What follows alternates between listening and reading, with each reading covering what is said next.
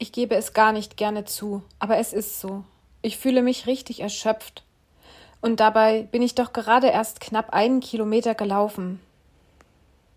Wieder einmal darf ich eine Pause genießen, während mein kleiner Sohn seinen regelmäßigen Termin wahrnimmt.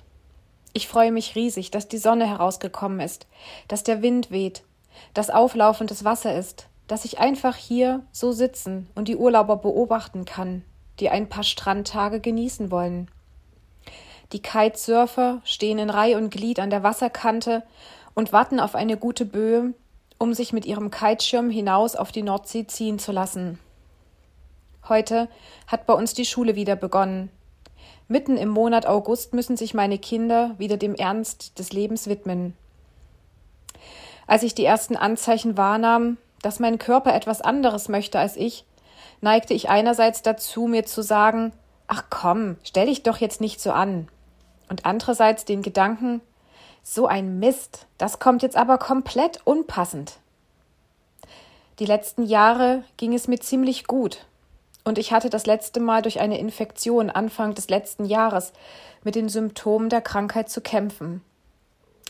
Ich finde es für mich ziemlich schlimm, mich so schlapp zu fühlen, mir Ruhepausen nehmen zu müssen, meine vielen Ideen, vor denen ich oft übersprudle, nur in geringem Maß oder gar nicht umzusetzen, oder die Umsetzung auf einen unbestimmten späteren Zeitpunkt zu verschieben. Wer ist denn schon gern erschöpft? Wer ist schon gern bereit, seine Pläne zu überdenken oder zu ändern? Ich gehöre auf jeden Fall nicht zu diesen Menschen. Ich bin so aufgewachsen, dass ich mich doch immer wieder über das, was ich schaffe, definiere.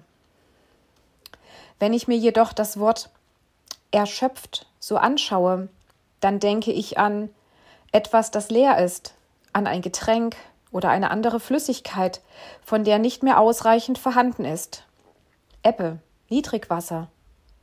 Im Internet finde ich als Erklärung zu dem Wort erschöpft aufgebraucht, ausgegangen, leer, nicht mehr verfügbar. Und prompt fallen mir die Verse aus dem alten Prophetenbuch Jesaja ein, in denen es heißt: Den Erschöpften gibt er neue Kraft und die Schwachen macht er stark. Selbst junge Menschen ermüden und werden kraftlos. Starke Männer stolpern und brechen zusammen. Aber alle, die ihre Hoffnung auf den Herrn setzen, bekommen neue Kraft. Sie sind wie Adler, denen mächtige Schwingen wachsen. Sie gehen und werden nicht müde. Sie laufen und sind nicht erschöpft. Mir fällt es schwer, mir meine Erschöpfung, meine Endlichkeit, meine Müdigkeit, das Bedürfnis, mehr Pausen zu machen, einzugestehen. Dabei weiß ich genau, dass ich als Mensch geschaffen bin und nicht als Maschine. Nur ich kann mir die Erlaubnis geben, mir eine Pause zu nehmen, mich einmal mehr hinzulegen, jemanden um Hilfe zu bitten oder eine Anfrage zu verneinen. Das kostet mich richtig viel Mut und Kraft. Ich hoffe, dass dieser unliebsame Zustand der Erschöpfung bald vorüber ist. Was bin ich froh, dass ich weiß, dass mein Mann und meine Kinder mich trotzdem lieben, auch wenn ich derzeit nicht hundert Prozent Leistung bringen kann. Ich bin so dankbar, meine Familie und Freundinnen an meiner Seite zu wissen, die meine Schwäche mit mir gemeinsam aushalten und für mich beten. Ich ermutige dich, wenn du in Situationen kommst, in denen deine Kraft nicht reicht, dir die Zeit zu nehmen, um wieder Kraft zu tanken, dir Gutes zu tun, Ruhepausen zu nehmen, jemanden dir nahestehendes um ein Gebet zu bitten, eine Anfrage, die an dich gestellt wird, ehrlich zu verneinen ich ermutige dich, mit deiner Erschöpfung zu Gott, deinem Schöpfer, zu kommen, der dir ganz viel neue Kraft und neuen Mut geben kann und will.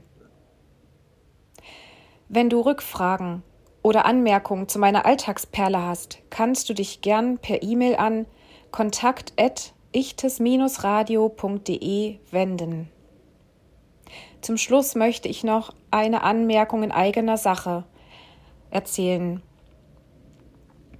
Da ich mich gerade so erschöpft fühle, habe ich um eine Pause gebeten für meine Alltagsperlen.